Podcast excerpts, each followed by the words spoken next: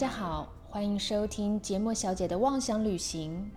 Thank you for tuning in, Miss Jamo is wondering。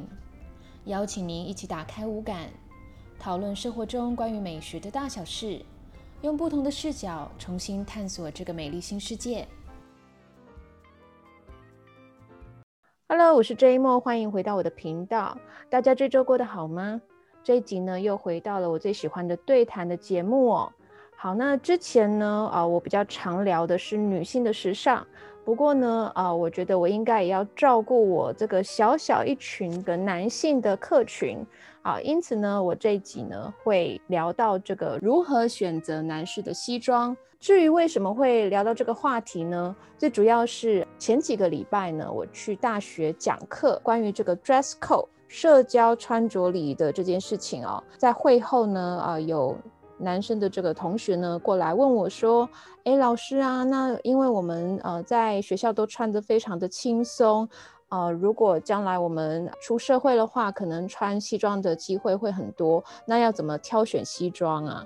那这个西装的穿着的一些细节是什么？好，那因为我看到他们呢非常求知若渴的这个眼神呢，我就觉得应该要来做一集有关于如何选择男士西装的 podcast。”当然呢，如果呢，呃，你已经是穿着西装有好几年了，但是你可能还有一些盲点误区的话，你也可以来听听。至于呢，我要找谁来聊呢？啊，因为我之前有学过这个摇摆舞，就是 swing dance，这个全台湾的这个年轻人呢比较流行的一个社交舞哦。那他们偶尔会办一些主题的舞会，因为这个舞蹈呢，它是源自于一九二零年，所以其实男生跟女生呢都会穿的比较复古一点。好，那当时教我摇摆舞的这个老师呢，那因为他自己本身长得也蛮帅气的啊，衣品也不错，在这个摇摆舞界小小的有一点名气。自己呢本身也是这个西装身装的这个 suit lover，有参加过这个 GQ 主办的这个 suit walk 的绅士游行，所以我觉得找他来聊这个话题应该是最适合不过了。好，那我们热烈欢迎 Justin。嗨，大家好，嗨，我们好久不见了哈。哦，对，非常非常久了，大概有两年。对，对对对，觉得有点荣幸，居然被你邀请。之前有听过你几集的 podcast，对对对，因为我最近常开车通勤上班，所以我会找很多 podcast 来听，不然的话开车一个多小时蛮无聊的。然后就哎，发现你居然有 podcast，然后所以我前面几集我稍微听一下这样子。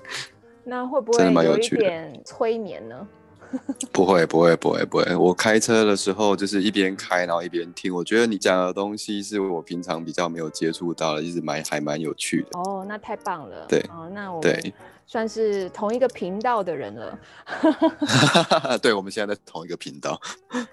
因为呢，呃，Justin 呢在摇摆舞界呢也算是育才无数啊，而且呢，呃，没有没有没有，只是只是分享我喜欢的东西而已啦。对，而且呢，呃，这个。我刚刚前面讲说小小有名气嘛，所以我们这一集的命题呢，就是摇摆男神来解答身装型男养成的 FAQ。那我们今天就要请 Justin 呢来帮我们回答有关于选择西装的话呢，有什么注意的事项，或者是有什么细节呢？呃，可以去了解一下。因为我们 Justin 非常的忙嘛，从礼拜一到礼拜日呢，事情都排得非常的满，所以非常感。感谢呢，你花时间来跟我对谈这个部分。我也很感谢你邀请我，因为其实我平常的确是事情都排比较多哈，就是我习惯，这是我自己的习惯，可能工作养成的关系，所以我很习惯把我可能接下来一个礼拜想要做的事情，大概就先安排好这样子。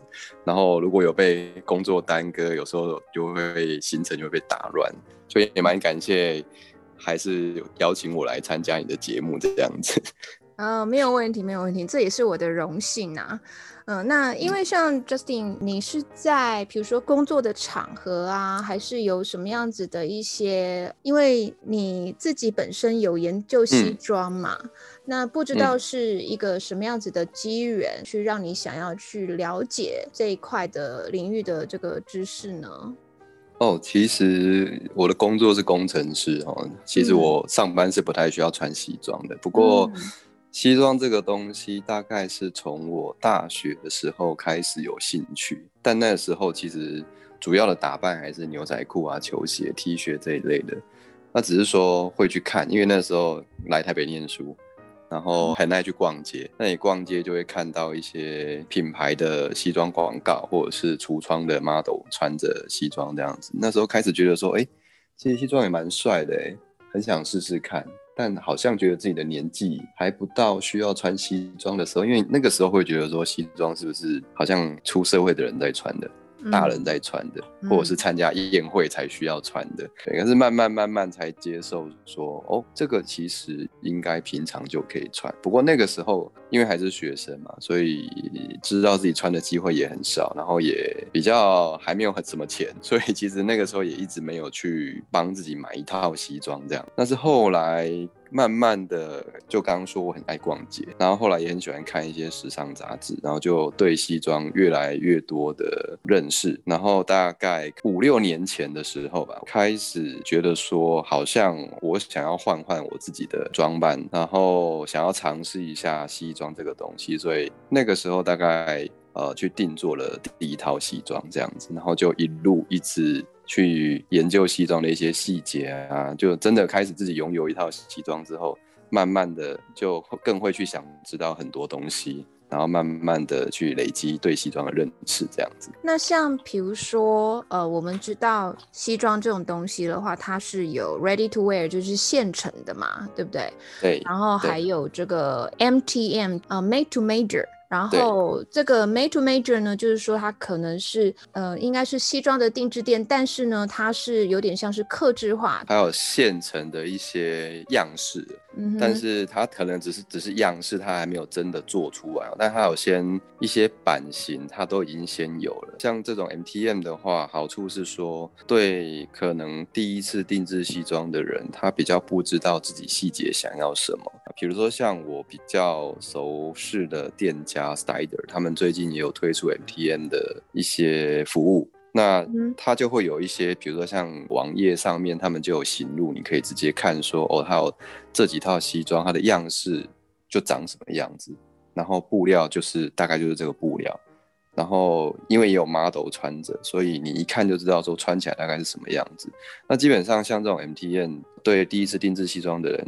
你可以直接去挑好之后，他还是为你量身。那量身之后会把你看到的那一套西装，呃，修改成适合你身材的样子，但可能没有办法大幅修改啊，就是维修让比较合身这样子。这是 MTM 哦。那像它就是除了尺码可以让你比较合身之外，其他比如说布料的话，就必须按照他们的样衣布料跟。没错，原本它长怎样，可能就是那个样子，它只能帮你修改一下尺寸而已。那像价格带呢，大概是多少上下？MTM 的话，我觉得价格也是看店家，不过呃，我刚讲那个店家的话，大概是两万块以内就可以有一套。它是外套跟裤子，没有背心，没有背心。嗯哼哼。好，那像假设如果还有另外一种，就是完全是按照你自己。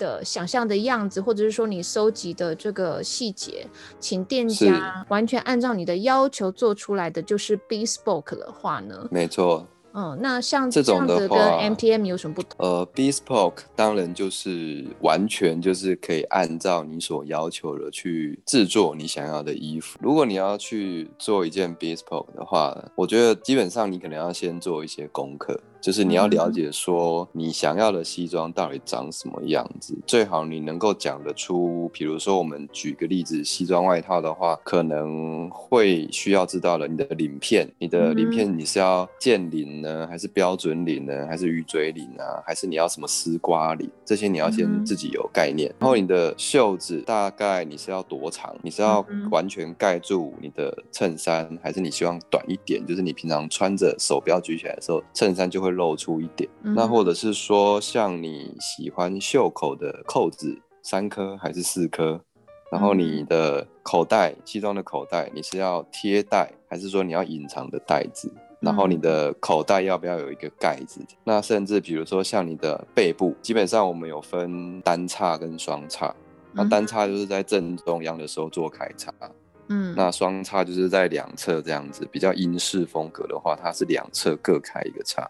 也有，你也可以要求，我就不要开叉，就是刚好环绕你的身体这样子。但像这些细节，如果你自己有你喜好的样子，你可以全部都跟店家、跟师傅讲，他就会完全照着你想要的方式去打版制作。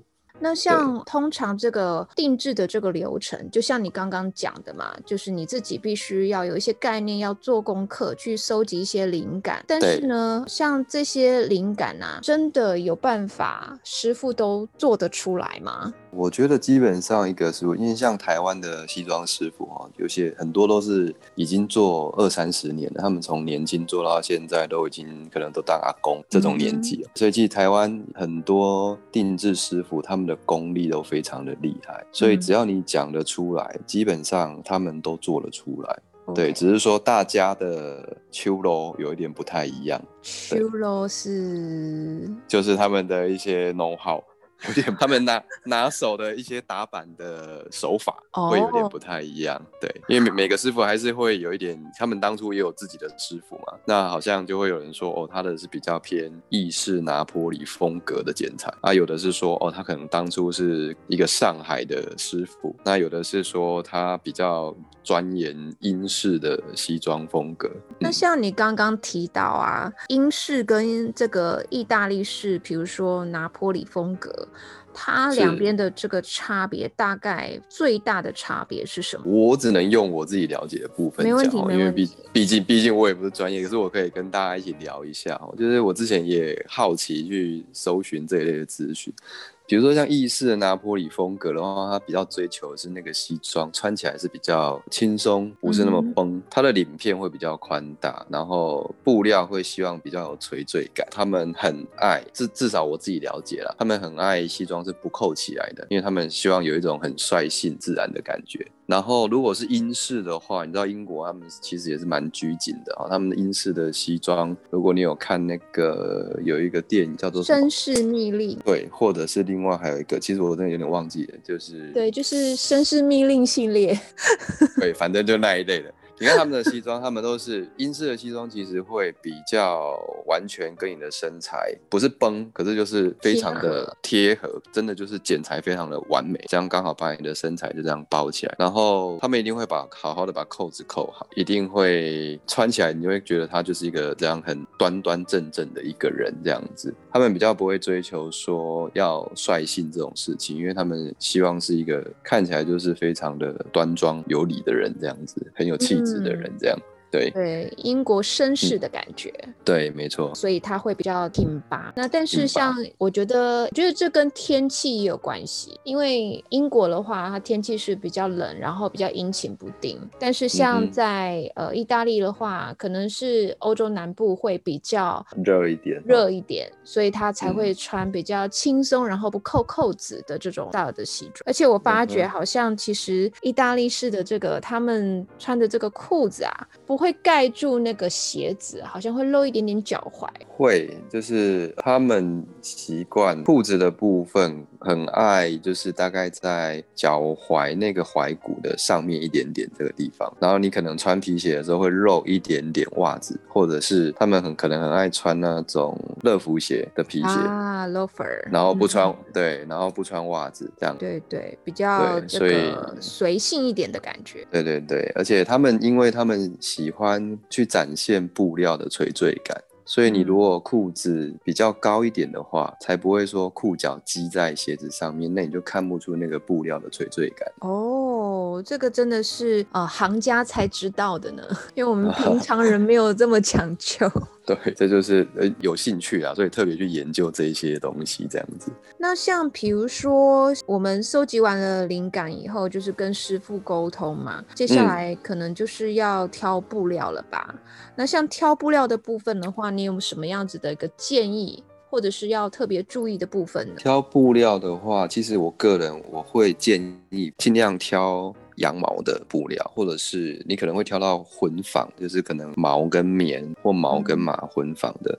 我觉得一块好的布料，传统是以毛料为主，因为我觉得羊毛的布料基本上其实是很耐不怕皱的。因为像好的布料西装做好之后，我常因为像我去年或前年很常出国参加一些舞会什么的，那我都会带我的西装去，那我就一定要把它塞在我的行李箱。那我发现好的布料的西装，我即便塞在行李箱，我只要拿出来把它挂好，可能过个半天。那个原本的折痕就全部都不见了。那好的毛料，可能大家会觉得说，在台湾这么热，我穿羊毛的会不会很闷啊？然后很容易流汗啊？太热了。其实我觉得不会，因为现在的布料厂他们都很厉害，他们就是有办法把羊毛织完之后，那个布料是具有透气的特性，然后也不会让你觉得那个羊毛会。有那种刺刺的那种感觉，摸起来的触感是非常非常的舒服又透气的，所以基本上我觉得如果可以的话，尽量去挑选羊毛材质成分高一点的布料。那当然，羊毛的成分越高，那一块布会比较贵一点啊。对，但我觉得就是一分钱一分货没有错。其实我也会有一些疑问啊，就是像你说你穿西装跳舞，那对这个是让我们非常可能会觉得大。家觉得西装不是比较贴身嘛？那这样子会不会不小心裤子有这个，或者是不小心哎这个大动作了，吧这个哪一些缝线给崩开了？有这样的经验吗？呃，基本上这就跟剪裁有关系哈，就是说，如果我今天我这套西装当初制作的时候，我是没有打算拿来跳舞的，我可能打算拿来上班用，或者是参加宴会用，然后我希望自己看起来身材会比较修长，看起来很挺拔。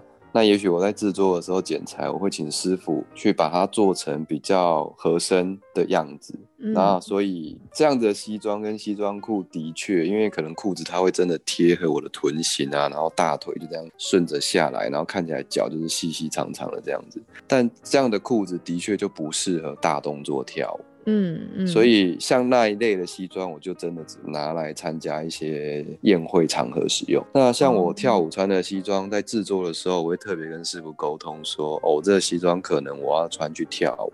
那再加上我们跳 swing dance，它本来就是一个一九三零四零年代的舞蹈。我们在制作西装的时候，我会参考那个年代的西装的样式跟剪裁，因为我希望连我的服装都有那一个年代的味道。那那个年代的裤子，其实他们那个时候是不流行那种很合身的裤子跟衣服的。那当然，你要穿那么垮，你可能也不习惯，因为毕竟我们是现代人，对，所以又要兼顾有那个复古的感觉。我就从样式去调整成是符合那个年代的样式，但是呢，我的剪裁我会请师傅就是以现代的版型出发，但是在某些地方我把它放大。那那师傅很厉害。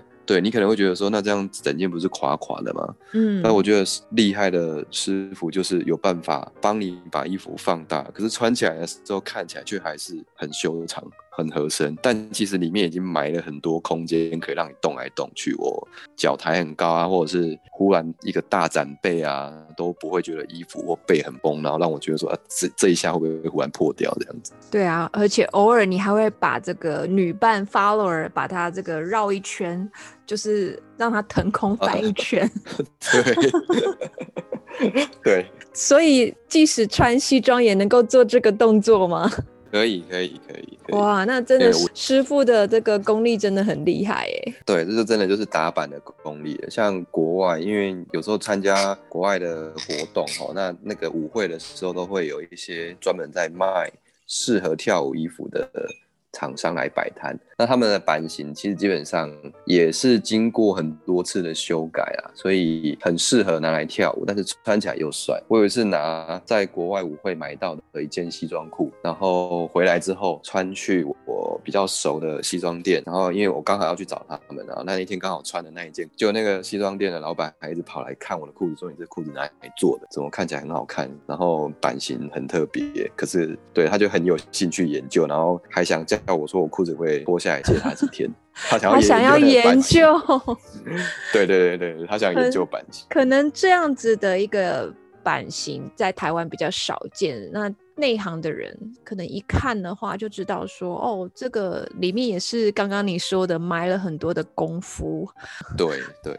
哎，那像比如说布料，除了你刚刚讲说羊毛的成本比较高之外啊，因为其实定制一件西装，它价钱也不便宜嘛。那像花色的部分的话，你会建议怎么样子？花色的部分。我觉得，如果你是第一次定制西装的话，我觉得你可以先从比较素色的布料下手，因为算是打一个安全牌，比如说深蓝色的啊，或者是黑色，或者是深咖啡色这一类，或卡其色这一类的哦。因为基本上这些颜色的西装做好之后，大概在任何场合你都可以穿。那你如果说你已经做出一些穿出一些心得，你自己也很有一些穿搭的。概念了之后，再开始尝试一些可能比较有格纹啊，或条纹，然后或者是颜色比较鲜艳的来做一些搭配，会比较好。对，所以入门的时候还是尽量以安全牌为主，就是选呃，就是比较有办法在不同的场合穿到的花色。对对，没有错。因为哈，其实我常常有朋友问我说，他想要做西装，我觉得三个大概会有两个跟我说，他想要做一套什么场合都可。可以穿的西装，可以去跳舞，可以上班，可以可以参加婚礼。那有时候我都会觉得说，嗯，其实这这这几个场合有点差很多。上对啊，你上班要穿，你不可能穿太花俏。但是你去舞会，其实你是可以稍微有一点变化的，对啊。所以你其实很难说你要兼顾所有的东西。那你真的要的话，你就是挑以素色布料为主，那真的就是基本上可以满足大部分的场合。嗯，那像比如说请师傅量身的时候啊，哦，有没有什么特别要注意的，或者是说在裤子的制作上面，因为好像。师傅他会问你说，那你要做什么样版型的裤子嘛？或者是说可能呃怎么样子的打折啊？怎么样？如果你是去做一个全定制，就是我们刚刚说的 bespoke 的店家的话，师傅基本上，当然他们一定常常遇到很多客人去，也是第一次定制西装，所以他其实意见没有太多，所以客呃师傅可能会准备几个简单的问题，一个是可能问你说，哎，你裤子要合身一点还是要宽一点？那你要不要打折？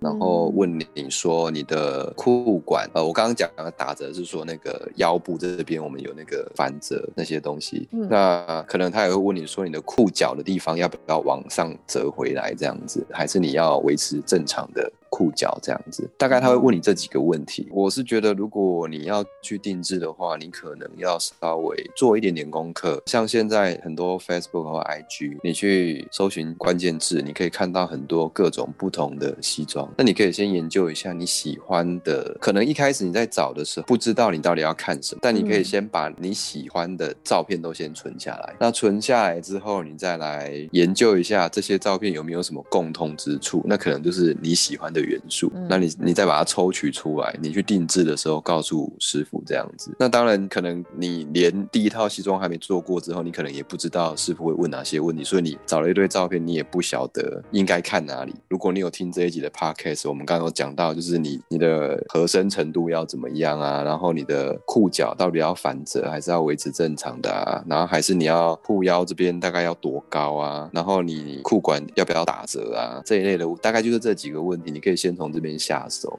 然后去研究你喜欢的照片大概具备哪些共同点，这样子。我的印象中啦，就是因为之前也有做过衣服嘛。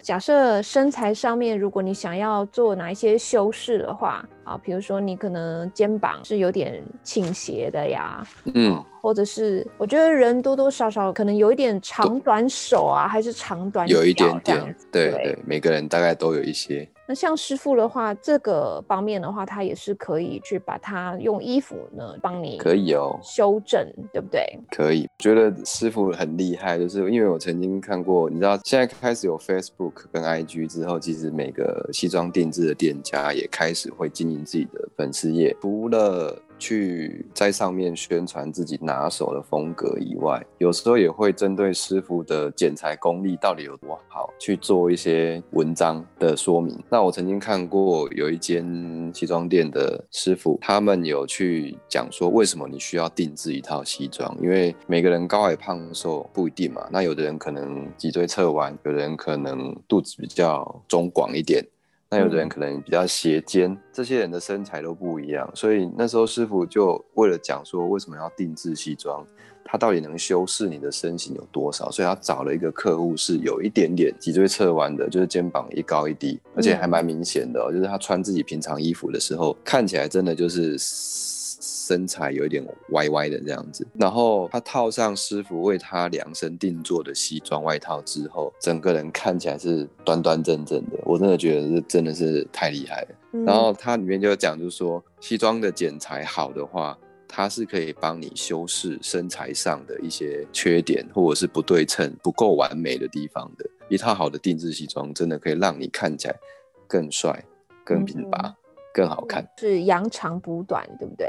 没有错。哎，那像比如说你这样子量身，然后应该要花一点时间才能够去拿吧？或者是说，其实你是必须要去这个店里呢试个几次，师傅帮你做微调。那通常都要呃试多久？然后试几次？然后就是。大概制作的一个时间大概要多久呢？这个的话，我们刚刚讲到 MTM 嘛，哈，我觉得 MTN 大概就是去一次而已，因为它基本上是拿既有的东西，然后量完你的身材细节之后。他就把那一套能能修改的地方尽量修成适合你的样子，所以如果你是 NTN 的话，大概去一次店家就好了。那如果是 Bespoke 的话，你大概第一次去，除了详细的量完你身上所有的尺寸之后，你会花很多时间在选布料。这个选布料的时间，因为以我自己的经验，即便我做了好几次。我每次去，我大概都会花到快两个小时。我就是只是在翻布料，然后有没有办法决定我到底要选哪一块？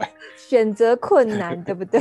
对对对，尤其现在的西装店家都还蛮不错了，就是他们都可以从世界各地收集很多很好的布料。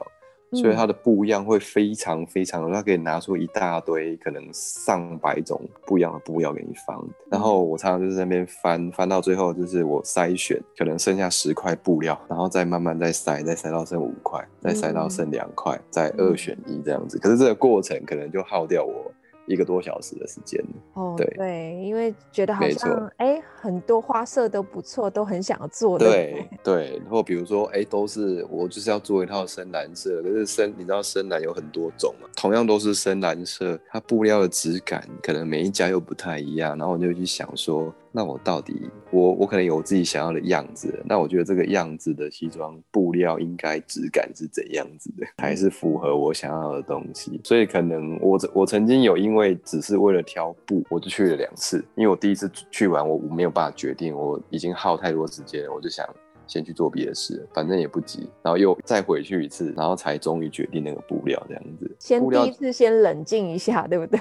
对，没错没错。你看你要花这么多钱做一套衣服，你谨慎一点是 OK 的。其实他们不会在意说你这样子想那么久，因为来就是客人嘛，大家都是愿意花钱做一套自己喜欢的西装，他们也希望你能够完全做出你想要的样子，挑到你想要的布料，所以他们其实不会在意说。你这样子进进出出好几次还不决定，再来是说我布料挑好之后，师傅量完我的身材，通常大概一个月内他会有一个草稿出来，就是那个衣服可能是只是打完版，然后假缝，他没有真的把它缝好，他用假缝的方式先把袖子跟衣服组合起来，那可能上面也没有扣子，他只有标记扣子的位置可能要在哪，然后会请你回去试穿，试穿的时候因为。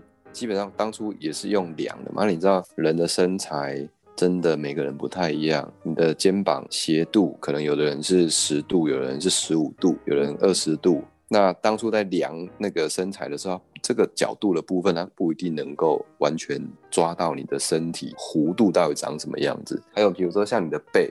有的人背比较圆背、圆肩，有的人背就是平的，因为它比较挺，这类似这一类的东西，所以通常会叫你回去试穿。那个毛胚一次，然后它毛胚在你身上的时候，它可以直接去抓到底有没有服贴你的身体，然后它会做微调，然后再可能就回去，大概再过一个月吧。有的店家还会再请你去做第二次的毛胚试穿，因为他怕调完一次之后不一定完全符合。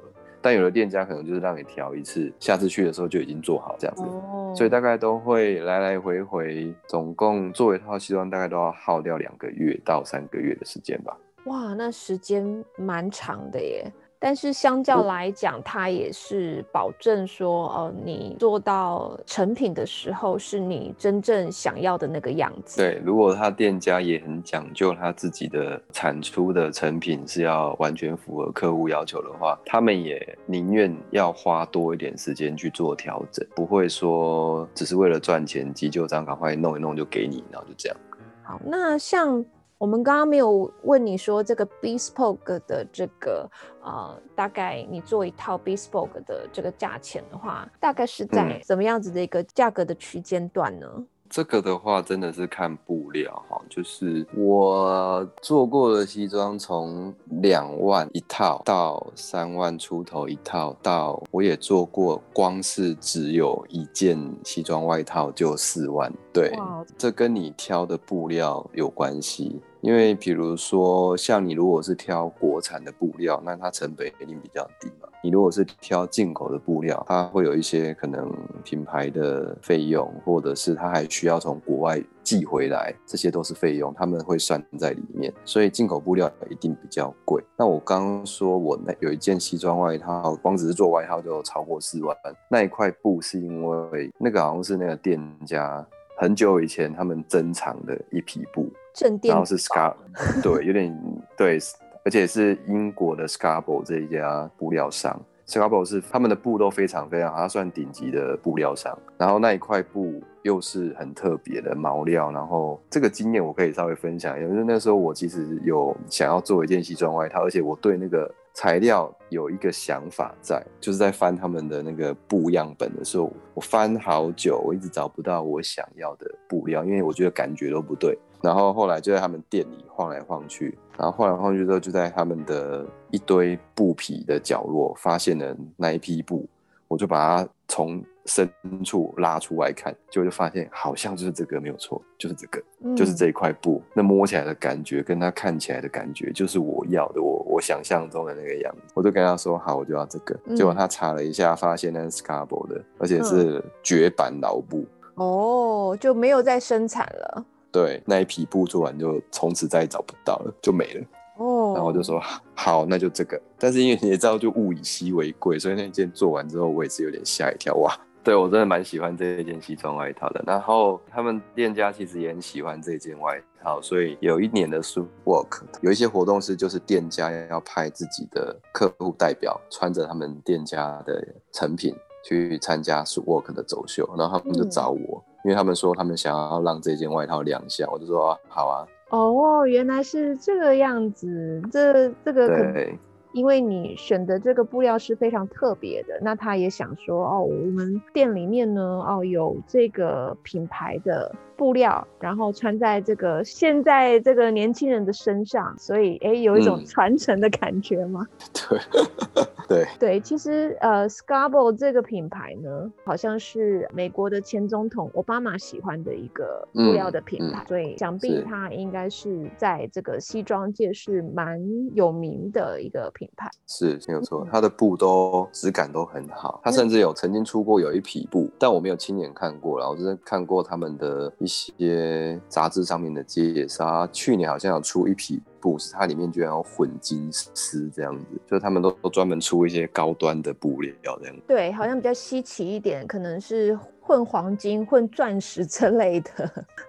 对，好，因为像呃，bespoke。毕竟，可能如果你在穿衣服的这个花费上，可能没有办法支付这么多，就是你可能比较想要去找现成的话，那你有建议说，呃，像在选现成的西装的话呢，有什么注意的事情，或者是说，其实哦，就是去哪里比较容易找得到适合的？因为我自己其实也有买过现成的西装，我身材比较不是那么的壮，我是属于算男生里面算偏瘦的，所以我自己会比较喜欢去找一些日本的品牌。因为其实像我每年都会去日本玩，在日本西装对男生来讲是必备品，因为他们上班不管各行各业，除非你是做一些比较工程方面的，你是要劳力的，不然的话只要是上班族，几乎每个人都要穿西装，所以日本的西装是非常的。流行的各个品牌，不管你是年轻的品牌还是成熟的品牌，只要是男装，就一定几乎都会有西装这个东西。所以我蛮爱去日本逛的。有几个品牌我觉得不错，比如说像日本的 United Aero，它的西装其实蛮好看的。然后他好像在台湾有一个分店，在东区。对，那他对他的二楼，对对对对，在干杯烧肉那个地方，那个干杯，对对对，在干杯烧肉附近。他的二楼就都是西装，然后还有包含西装的一些配件，比如说胸襟啊，或者是皮带啊，或者是皮鞋啊、领带啊这一类，他们都有很多产品可以让你逛。像你如果要买成品的话，我觉得。在台湾逛这一间应该不错，那或者是说，你如果百货公司的品牌其实也有蛮多，比如说像 CK，CK 是比较比较简洁的设计，嗯，然后或者是说，对，或者是说百货公司也有那个叫什么 Takeko Kikuchi，它是比较日系品牌的，我觉得也蛮不错的，蛮好看的，而且它的料质感也都很好。这个品牌其实现在搜狗好像都会有，我也会去逛。然后他的西装的风格会稍微多一点。那以前还有一个品牌叫空萨，它就比较多都是偏黑色西装，很比较商务。我也买过一套黑色的西装这样子。然后你更常见的可能就是 G 两千啊。你如果说你真的是刚出社会，你没有那么多预算的话，你可以去逛 G 两千。嗯，因为它的西装是，我觉得价格是比较便宜的，当然它的样式就会比较普通一点。但是你如果说你只是入门，你想要有一套西装可以让你应付比较一些重要的场合，你可能可以从居两千开始逛，甚至你如果你愿意的话，你可能可以去逛青山洋服。有的人可能会觉得青山洋服好像是爸爸在逛的，但其实我觉得不会，因为我去逛过一次。我觉得青山洋服的西装其实也蛮 OK，蛮好看的。嗯，但它就是比较一下，没错，青山洋服的版型比较不会那么的合身。对，裤管可能是稍微比较宽松一点，但是也没你想象中那么宽。然后它的外套也是一样，因为像 G 两千，我觉得 G 两千它是属于那种美式，就是那种很合身，裤子也很合，然后外套也很合的那一种剪裁。那青山洋服是属于比较轻松一点的剪裁，但也有蛮多好看的，其实不会老气。我有去逛过，我觉得有机会我也想去买，因为像青山洋服这种店家或 G 两千这种店家，甚至你去逛百货公司，你都一定会有。周年庆或者是遇到要换季的时候，你就可以用一个比较便宜的价格买到你的第一套西装，这样子。对，可是我不知道青山洋服是不是呃生意有一点不好。我们家附近有一个青山洋服要收了。我我觉得可能不是太好，因为我去逛那一间的时候，里面也都没有客人。对，但是其实我觉得没有关系，你就是随便进去逛逛嘛，搞不好呢，就是给你挖到宝了也不一定。对，讲到你说随便进去逛，我想到其实大家也可以也可以去 Uniqlo 逛逛，嗯，因为 Uniqlo 可能对大家来讲又更亲民一点，就是而且你进去里面逛，你也不会觉得有压力，因为根本没有人理你。那 Uniqlo 其实每年也都会出西装的款式，然后他们也很愿意让人家试穿，你就尽量去试穿，因为你很多时候你不穿，你不知道穿起来你自己穿起来是什么感觉。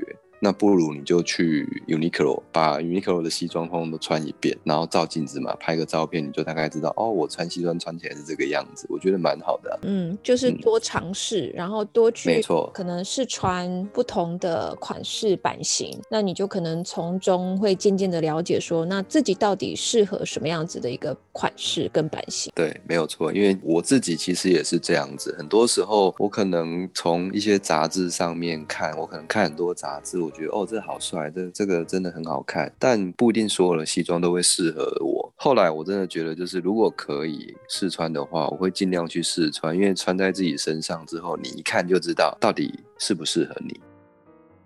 好的，那因为呢，我们这集的访谈长度有一点点长，所以我把它分成上下两集。下一集呢，我们会来聊聊，无论你是买现成还是定制的西装呢，我们怎么样用配件去把它搭配的更有个人的特色。好，那至于我们在这一集提到的一些品牌，可能大家原本不是很熟悉，我会把它放在节目的资讯栏哦，主要是方便呢大家去做一些参考，或者是说大家也可以去逛逛啊，看有没有自己喜欢或适合的商品。再来就是我们 Justin 他这个帅气的西装穿搭照，我也会把它放在这个节目小姐的妄想旅行同名的 Facebook 粉丝页，给大家观摩跟参考。好，感谢您这次的收听，呃，期待我们下一集的上架喽，拜拜。